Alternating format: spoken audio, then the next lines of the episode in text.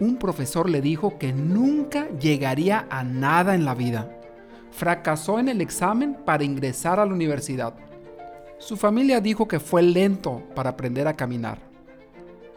Años después, obtuvo el Premio Nobel en 1921, catalogado por la revista Time como el hombre del siglo. Albert Einstein. Si deseas desarrollar cualquier habilidad, conoce ahora el primer paso. El primer paso de la magia de pensar en grande.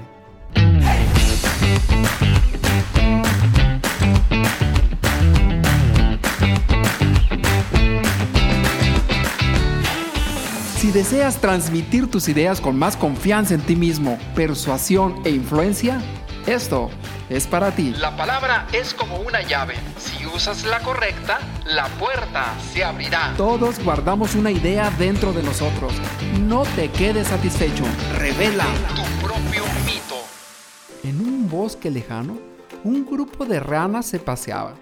Iban todas por ahí platicando unas con otras, se contaban chistes alegremente y se oían por allá las risas y de repente una plática más seria y así. Iban caminando y brincando como todas grandes amigas.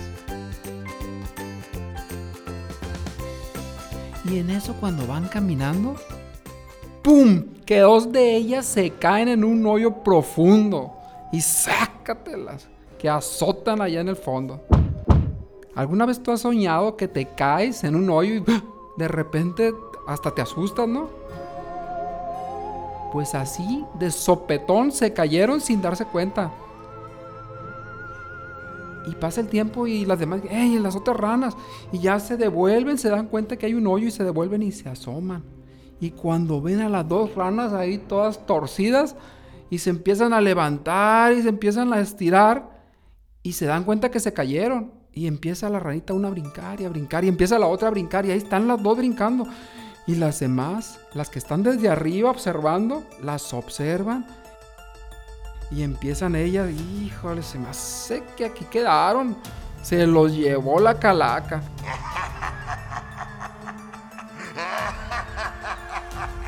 Y ahí empiezan todas a preocuparse, ¿no? Por el esfuerzo que están haciendo. Y las otras ranitas, brínquele, brínquele, brínquele. Y las demás, pues ya entristecidas, se siguen asomando y pues les empiezan a decir, no, pues no, le hacen las manitas así de que no, no, no, no, ya, pues deja, pobrecita. Ya se ven cansadas. Y las demás decían, ¡Ah, qué desafortunadas! ¡Qué desgracia ha ocurrido! Se han caído al hoyo oscuro y profundo del que nunca jamás en la vida van a salir. Y les gritaban, ya deja de saltar, te vas a lastimar, te estás haciendo daño, le gritaba la otra. El hoyo está muy profundo, ya no vas a poder salir. Y las dos ranas no hacían caso, seguían brincando con desespero y brincaban y brincaban cada vez más fuerte. Y las otras ranas le hacían con las manos, se las movían, diciéndoles, ya, dejen eso, se están lastimando. Las patas, la cabeza, los brazos están lastimando. Y al final, una de las ranas, ya muy cansada por el esfuerzo, adolorida totalmente, ya no podía más, cuando les pone atención a las demás y respira y dice, se rinde, se rindió. Y se desploma de cansancio y a los pocos segundos se muere. Y la profecía se cumple. Se lo llevó la huesuda.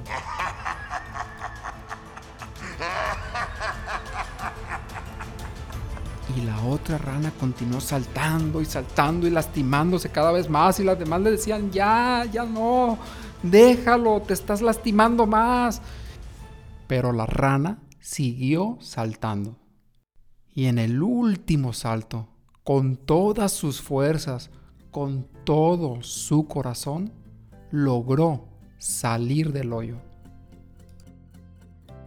Y cuando salió del hoyo, las demás ranas estaban totalmente sorprendidas con los ojos redondos, cuadrados, ovalados de todos los tamaños y formas. Y le dijeron, qué milagro que estés aquí. Qué gran gusto nos da, admiración, que hayas logrado salir a pesar de que nosotros te decíamos que ya no era posible, que dejaras de esforzarte. Y la rana, confundida totalmente, le leyó los labios y les dijo, soy sorda. Leo los labios. Yo pensé que ustedes me estaban animando a esforzarme y a salir de ese hoyo. La fe mueve montañas y una palabra puede servir para construir o para destruir. El creer, el creer algo empuja nuestra mente a imaginar muchísimas formas de avanzar en la vida, a llegar a eso que deseamos. Y a veces las palabras tienen un gran peso en las personas, en nosotros mismos. Y las palabras de otros y las palabras que nos decimos a nosotros mismos. Y es por ello que tenemos que tener muchísimo cuidado en nuestras palabras. Y por eso estamos aquí. Porque deseamos elevar la vibración de nuestras palabras para poder comunicar con más impacto.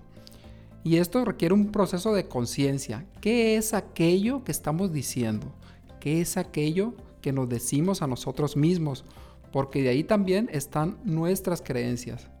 Y si te das cuenta, la rana creyó que podía salir adelante.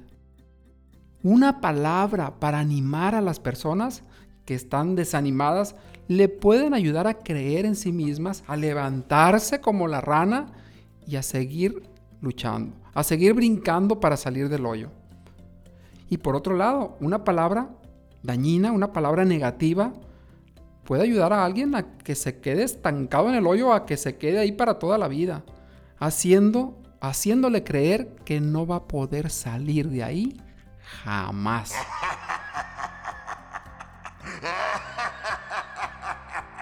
Es por ello que debemos tener muchísimo cuidado. El poder de la palabra hablada y el poder también que está vinculado de nuestras creencias. David Schwartz, en su libro La magia de pensar en grande, cuenta esta historia. Una empresa quería contratar a otras compañías de ingeniería para que construyeran puentes. Eran ocho puentes. Y la inversión de toda la construcción o el costo iba a ser como de 5 millones de dólares en, en ese momento. Y empezaron a buscar, bueno, ¿quién puede ayudarnos en todo esto? Y entrevistaron a 21 empresas de ingeniería. Y fíjate esto, cuatro de las mayores dijeron que lo iban a pensar, ¿no? Que iban a ponerlo a prueba a ver si podían. De las cuatro mayores. De las otras 17, que tenían entre 3 y 7 ingenieros cada una, 16 de estas 17 compañías se asustaron se intimidaron. Dijeron, lo vieron muy grande y quedaron intimidados. Dijeron, no, sabes que yo no puedo, esto es imposible. Son siete puentes, son muchos puentes. Es muchísimo dinero en el medio.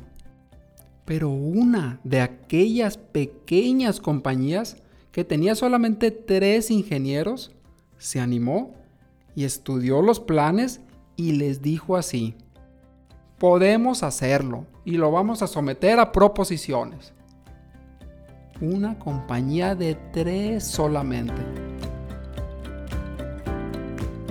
Y como se escribió hace miles y miles de años, la fe mueve montañas y es la creencia la que crea los grandes resultados. Es la fuerza impulsora, el poder detrás de todos los grandes líderes, de todos los grandes logros. Tal vez en este momento te preguntarás, ¿cómo puedo empezar para crear al orador que deseo ser? ¿Cómo puedo empezar para tener esas vacaciones tan deseadas o esa situación financiera que tanto deseo? David Schwartz, en su libro La magia de pensar en grande, lo dice con este primer paso, que lo vamos a aplicar ahora a cómo lograr ser un mejor orador pero también lo puedes aplicar a cómo ser un mejor profesionista, cómo tener esas vacaciones tan deseadas, cómo tener una situación financiera saludable o tal vez cómo tener las relaciones que yo realmente deseo. Imagínate que tenemos una fábrica de pensamientos en nuestra mente. Y vamos haciendo una distinción en esta fábrica de pensamientos. Tenemos más de 65 mil pensamientos al día. Imagínate ahora que tenemos en esta mente dos capataces. Una de ellas es el Señor o la Señora Triunfo, como tú le quieras llamar, y también el Señor Fracaso. Yo le voy a llamar el Señor Triunfo y el Señor Fracaso. Y el Señor Triunfo, nos decía David Schwartz, es el que se ocupa de todos los pensamientos positivos. Me veo muy bien, te ves en el espejo, hablo muy bien y estoy en progreso, cada vez mejoro. Siempre está viendo lo positivo de las personas. Se especializa en todas las razones por las cuales tú sí puedes lograrlo, porque tú sí te lo mereces, es necesario para ti, porque estás cualificado para ello, porque ahora es tu momento. Este es el Señor Triunfo. Y cada vez que hable, ahora tú te vas a empezar a dar cuenta. Pero cuidado, cuidado. Está el Señor derrota, el cual produce todos los pensamientos negativos. Es todo lo contrario, es el blanco y el negro. Todos los pensamientos que son despreciables. Todo aquello que te hace débil, inadecuado, no te lo mereces. Todos esos pensamientos les vamos a llamar que los produce este señor fracaso. Y con esta distinción, tú ahora, cada vez que te hables o que alguien hable, y lo vas a identificar inmediatamente. Este es el señor triunfo y este es el señor fracaso. Y si quieres, ponle hasta si va a traer algún color de ropa o qué estilo de ropa va a vestir, te lo puedes formar en una imagen y te va a ser mucho más fácil estos dos personajes tienen algo en común, que ahora que los vas a identificar, te va a ayudar a lograr tus metas. Y es que son muy obedientes y captan la atención de inmediato de todo lo que dices, están al pendiente. Entonces, todo lo que necesitamos ahora hacer es nada más poner una atención a eso que nos estamos diciendo. Si es algo positivo, el Señor Triunfo inmediatamente se va a poner en acción y dará paso adelante a trabajar y a producir todo lo positivo para que se dé en la vida. Y de lo contrario, el Señor fracaso.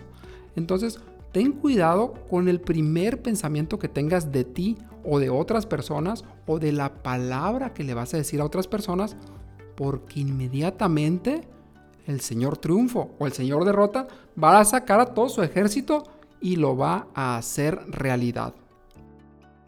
Y lo más importante de todo esto es que te va a demostrar que tu tesis, lo que tú le dijiste al principio, tenías razón. Ya sea si le dijiste, no me lo merezco, saco a todo su ejército y te lo demostró, te lo va a demostrar. O si le dices, sí me lo merezco y es posible para mí. Y ahí va a sacar a todo el ejército y lo va a multiplicar y lo va a hacer realidad. ¿Cómo podemos alimentar a este Señor triunfo? ¿Cómo podemos fortalecerlo? Cuando te levantas, lo primero que te dices, ah, qué maravilloso día, o el, el cantar de los pájaros, o mira, le dices a alguien algo positivo, algo bonito, y empiezas a iluminar tu día con todas estas cosas positivas. Porque realmente atrás de esas palabras hay una energía y está conectada nuestra creencia, nuestra energía, nuestro cuerpo, nuestra vibración. El mundo entero está conectado todo en sí por el poder de la palabra, por el poder también de nuestros pensamientos. Por todo esto, te comparto las tres guías de la magia de pensar en grande de David Schwartz, que te va a ayudar a fortalecer tus creencias y te va a ayudar a ese primer paso para convertirte en el orador que deseas ser.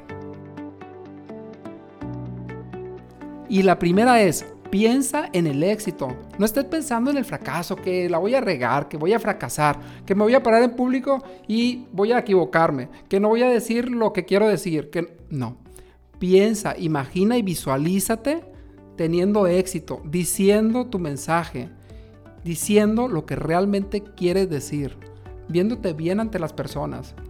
Piensa en el éxito y no pienses en el fracaso.